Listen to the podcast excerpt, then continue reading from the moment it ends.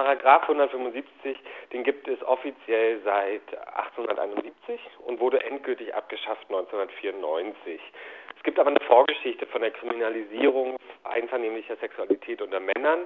Also 1871 war sozusagen, ähm, gab es erstmalig ein reichsdeutsches Strafgesetzbuch im Zuge der, ähm, der, des Deutschen Reiches äh, und der Verallgemeinerung sozusagen des Strafrechts. Des Strafrechts. Vorher gab es ja Fürstentümer, wo jedes einzelne ähm, unterschiedliches Strafrecht hatte. Das galt auch für ähm, einvernehmliche Sexualität unter Männern.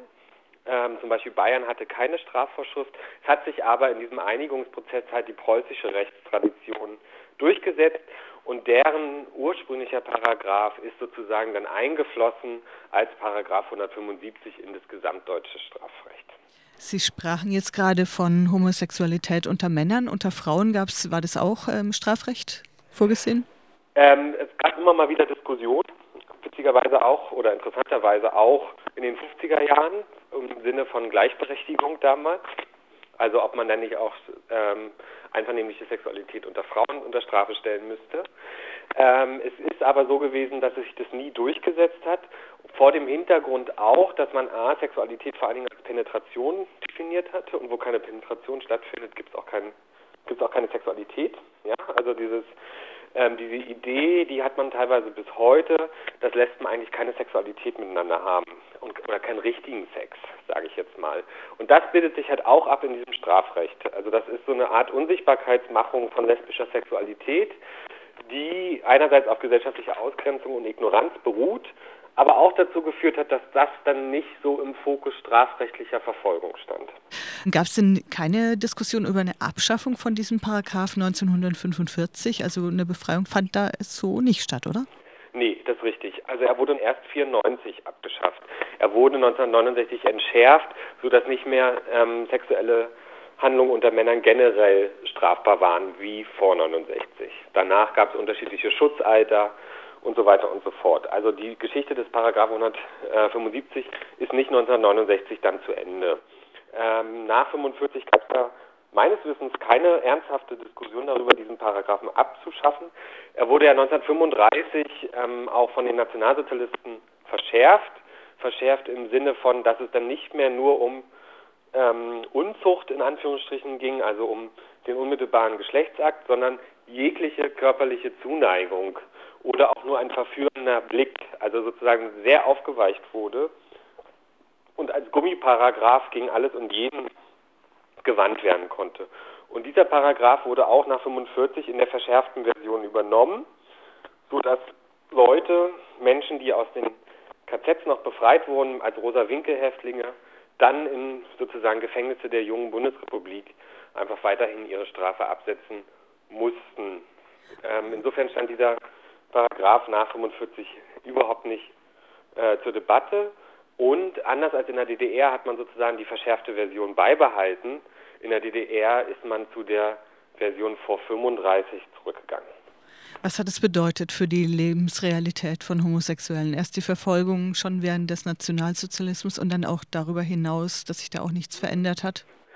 Also man kann einfach sagen, bis 1969 gab es ja 100.000 äh, Strafverfahren und 50.000 Verurteilungen. Das ist sozusagen die sichtbare Spitze des Eisberges dieser Kriminalisierung. Man kann einfach sicher gehen, dass diese Menschen, dass deren Existenz ähm, zerstört wurde, deren bürgerliche Existenz, dass wenn es bekannt geworden ist oder auch ähm, mit der Verurteilung geendet hat, klar war, dass die nie wieder einen ordentlichen Job bekommen werden und so weiter und so fort. Also da hat man einfach Leben systematisch zerstört und auch, und das ist ähm, das Perfide daran, man hat sozusagen auch mit Razzien und Hetzjagden wirklich geguckt und Fallen gelockt sozusagen, um diesen Paragraph 175 zur Anwendung zu bringen. Also das war jetzt nicht einfach nur so auf Anzeige von außen, sondern auch die Polizei hat bewusst da ähm, auch eine Verfolgung einge, eingeläutet, sage ich jetzt einfach mal dazu.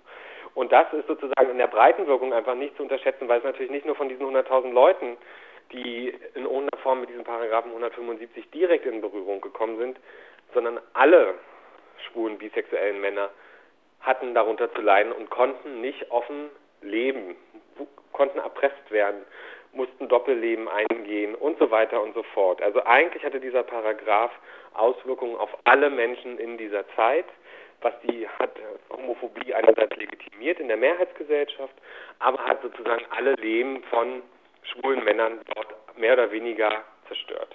Nun gibt es jetzt ein neues Gutachten der Antidiskriminierungsstelle des Bundes, die auch, äh, und dieses Gutachten verlangt auch eine Aufhebung dieser Urteile. Äh, das ist schon ein langer Kampf. Es gab ja schon viele frühere Bemühungen darum, oder? Genau, also ähm, das ist eine unserer langen Forderungen, also die, dieses Unrecht endlich wieder gut zu machen und diese Urteile aufzuheben und auch die Würde dieser Menschen in irgendeiner Form wieder herzustellen. Man hat sich erst 2000 dafür auch entschuldigt, als sozusagen der Bundestag in Vertretung der Bundesrepublik, also sozusagen auch 2000, das ist 16 Jahre her, ist auch noch nicht so lange her. Und 2002 hat man erst die Urteile aufgehoben, die unter den Nationalsozialisten gefällt wurden. Also man sieht, wie jung diese Debatte eigentlich noch ist. Und man hat sich lange Zeit immer rausgeredet dann, dass man ja nicht mehr machen könnte, als es zu bedauern und sich hinter ja, juristischen Scheinargumenten versteckt, dass das alles nicht gehen würde und so weiter und so fort. Wie beurteilen Sie das denn, also diese Scheinargumente?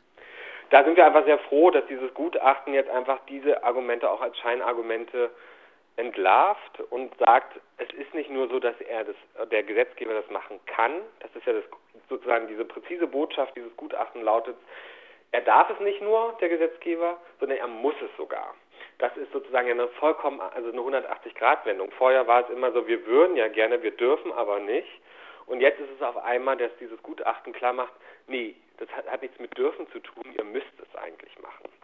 Und das ist sozusagen nochmal ein neuer Rückhalt, auch vor allen Dingen interessant ist, ist auch, dass es sozusagen von einem anerkannten Staatsrechtler ähm, gemacht wurde, dieses Urteil, der eher auch ähm, zum Beispiel auch für die Staatskanzlei in Bayern ähm, Gutachten und Stellungnahmen schreibt. Also einfach jemand, der jetzt nicht der üblichen, einer zu den üblichen Verdächtigen gehört, sage ich mal, die klar eh immer auf der Seite von ähm, Lesben und Schwulen sind, sondern schon durchaus jemand gesucht wurde, der dann nochmal eine andere Autorität hat. Und dafür ist das Gutachten einfach unglaublich wichtig. Weshalb ist denn die Rehabilitierung aus Ihrer Sicht so nötig und wichtig?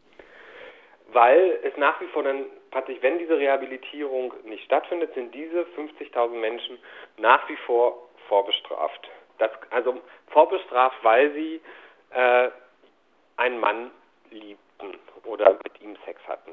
Also das ist sozusagen einfach nochmal, man ist ein Straftäter. Ja, also man hat A auch Gefängnis erlebt, man hat sein Leben zerstört. Insofern ist die Rehabilitierung einfach unglaublich wichtig für die Betroffenen, weil es einfach nochmal anerkennt, dass ihnen Unrecht widerfahren ist, dass sie unschuldig sind.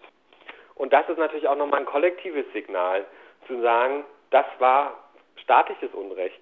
Hier hat der Staat geirrt und wir sind aber so weit, diesen Fehler auch zu korrigieren. Insofern ist es auch ein gutes Zeichen überhaupt für eine funktionierende Demokratie und Rechtsstaatlichkeit, dass es Möglichkeiten gibt, frühere staatliche Fehler auch zu korrigieren.